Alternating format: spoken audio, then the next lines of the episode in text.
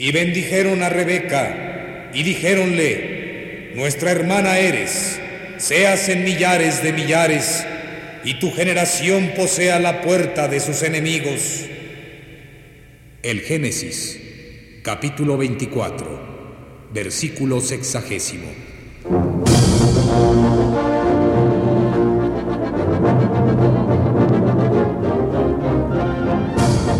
Las hijas de Rebeca. De Dylan Thomas.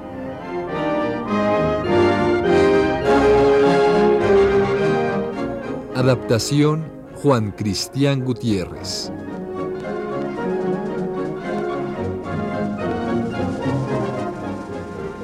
Capítulo cuarto.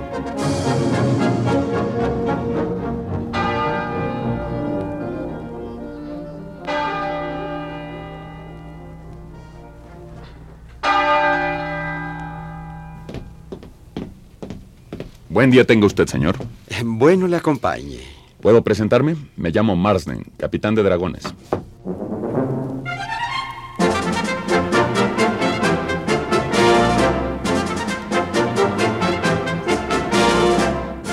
Estoy destacado en el lugar. Anthony Rain a sus órdenes. Lord Sard me ha comentado de usted.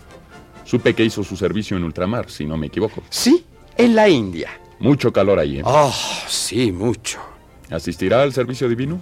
Esa es mi intención. También la mía. Por amable invitación de la señorita Ryanon. En mi caso, no por amable invitación de la misma señorita Ryanon. ¿En verdad? Eh, Ciertamente, pero no obstante, asistiré.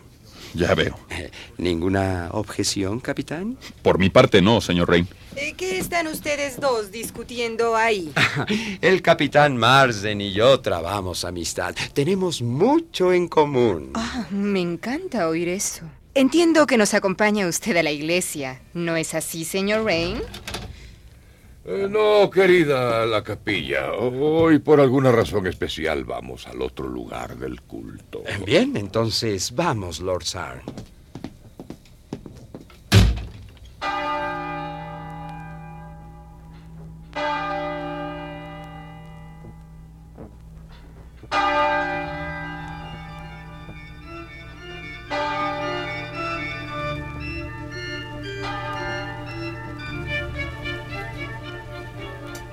Estamos en la congregación de Bethel Chapel, cuando el grupo de Lord Sarn hace su aparición. Son numerosas las miradas inquisitivas, sorprendidas o reprobatorias que les dirigen los feligreses. Mordecai Thomas, el pastor, sube al púlpito.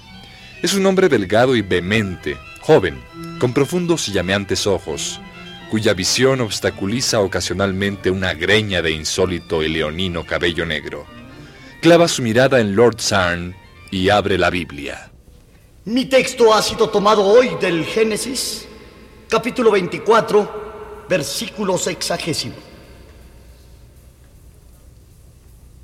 Y bendijeron a Rebeca y dijéronle, nuestra hermana eres, seas en millares de millares, y tu generación posea la puerta de sus enemigos. Yo os pregunto ahora, ¿qué significan las puertas? ¿Y quiénes los que las poseen y odian a Rebeca? ¿Y quién de nosotros son Rebeca y su semilla? No se nos ha revelado si Abraham, Isaac y Jacob pagaron peaje a sus enemigos en esas puertas. Pero seguro es que tales eran una opresión y una abominación, al igual que las que existen en los caminos de las tierras que trabajamos. Pensad ahora en esas puertas y en los enemigos que las guardan, y en la bendita Rebeca y su generación que habrán de poseerlas. Pagamos peaje en esas carreteras que recorremos en atención a nuestras legítimas ocupaciones. ¿Y a dónde va a parar ese dinero? ¿Son mantenidas aquellas en buen estado para sus usuarios que pagan por ellas hurgando en su miseria? ¡No! Son montones de basura y escombros que arruinan nuestros carros y lisian nuestros caballos y reses. ¿A dónde va a parar el dinero arrancado de nuestra pobreza? Se pierde en medio de la opulencia del enemigo en las puertas. Roguemos ahora por el libertador que surgirá de entre nosotros para que la semilla de Rebeca, las hijas de Rebeca, posean en verdad las puertas de sus enemigos y las echen abajo.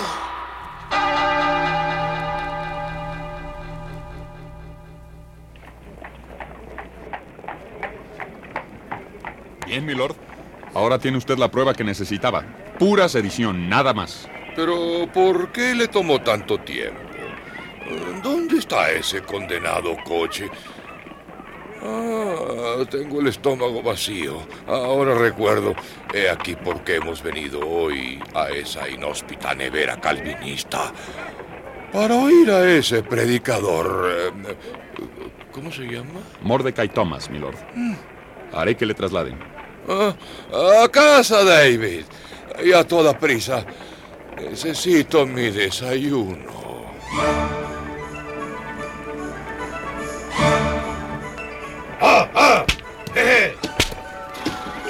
Claramente, milord, incitaba a los campesinos a la revuelta. A los campesinos no, capitán Marsden. A la semilla de Rebeca. Si yo fuera uno de ellos, diría que tiene toda la razón del mundo. ¿Y usted dice eso, Mr. Anthony?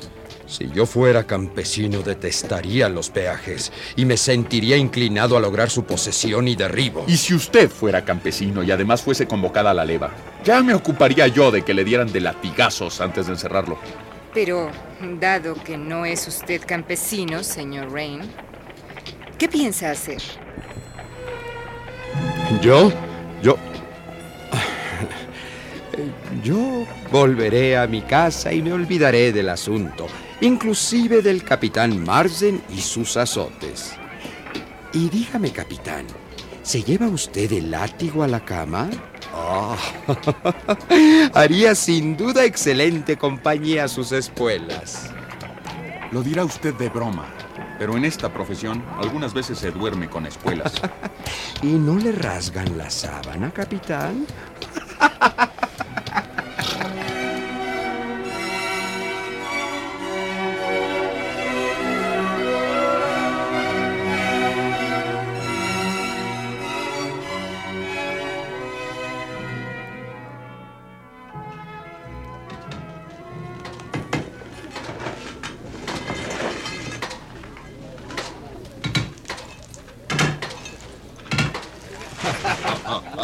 Ya, está bien, muchachos. Rían hasta que les dé vueltas la cabeza si quieren. Pero no lo harán el día de mercado. Este es el décimo peaje en esta carretera. Y aún van a construir dos más. Miren al viajero, ese sonriente tonel de grasa, gustaría cortarle esa sonrisa con una tijera. y pasarlo por el tiro de una chimenea. Bueno, sigan así. Rómpanle los huesos. Sí. Rellénenlo de escoria. ¡Imbéciles! ¿Qué lograrán con ello? ¿Qué hacer? ¿Creen que se acabarán las barreras? ¿Qué hacer entonces? Pagar el potazgo y entonar himnos. ¿Besar al risueño viajero? Mm, Podríamos hablar de nuevo con Sir John Watkins. Miembros del Parlamento. Crean comités donde deberían erigir patíbulos. Ve y dile a tu liberal charlatán que se afile el pico en Londres para interceder por nosotros. Para lo que va a conseguir Sir John Watkins. ¿Cómo no?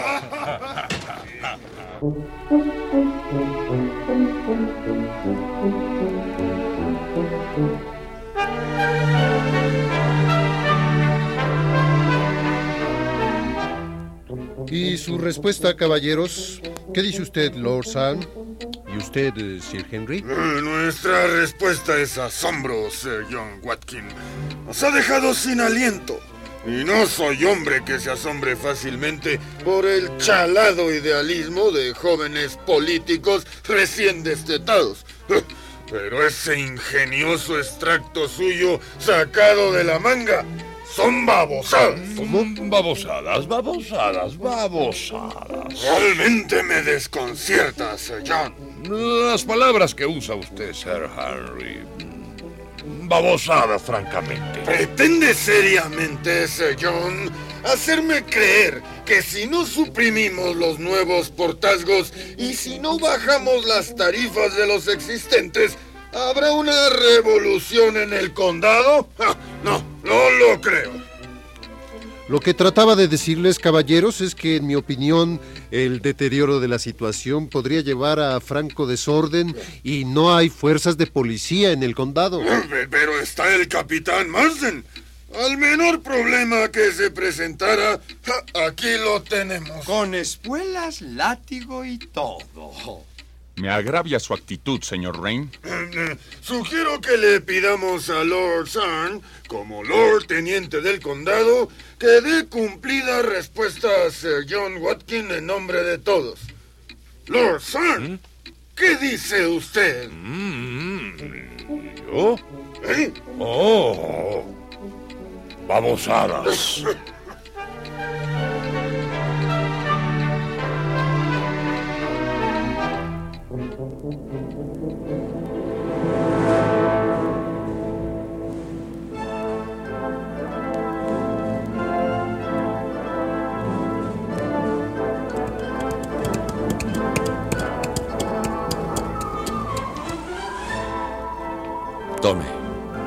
Léalo.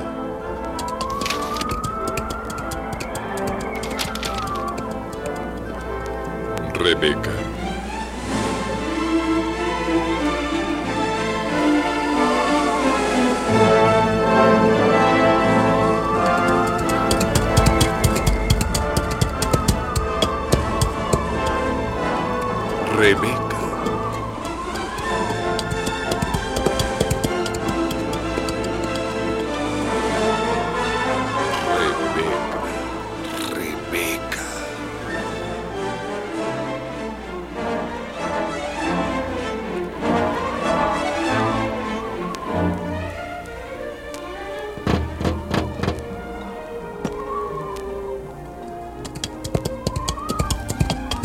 ¿Quién tiró ese papel? Rebeca. ¿Qué dice? Las hijas de Rebeca poseerán las puertas. Las puertas de sus enemigos.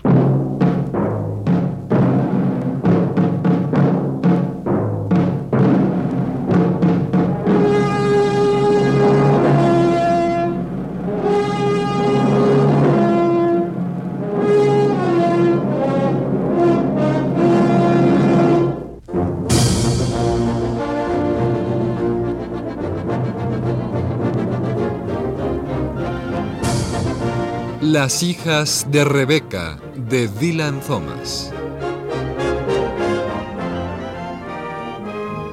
Adaptación de Juan Cristián Gutiérrez. En este capítulo, Luis Miranda fue Anthony Rain, Yuridia Contreras fue la señorita Ryanon, Miguel Couturier fue el capitán Marsden, Miguel Gómez Checa fue Lord Sarn, Enrique Muñoz fue Rodri Hoss, Otoniel Llanas fue Sir John Watkin, Antonio Rangel fue Sir Henry Price Parry y Eugenio Castillo, el narrador.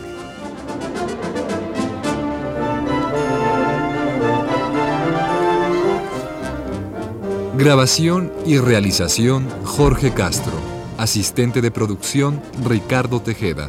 Dirección general Rolando de Castro. Una producción de Radio UNAM.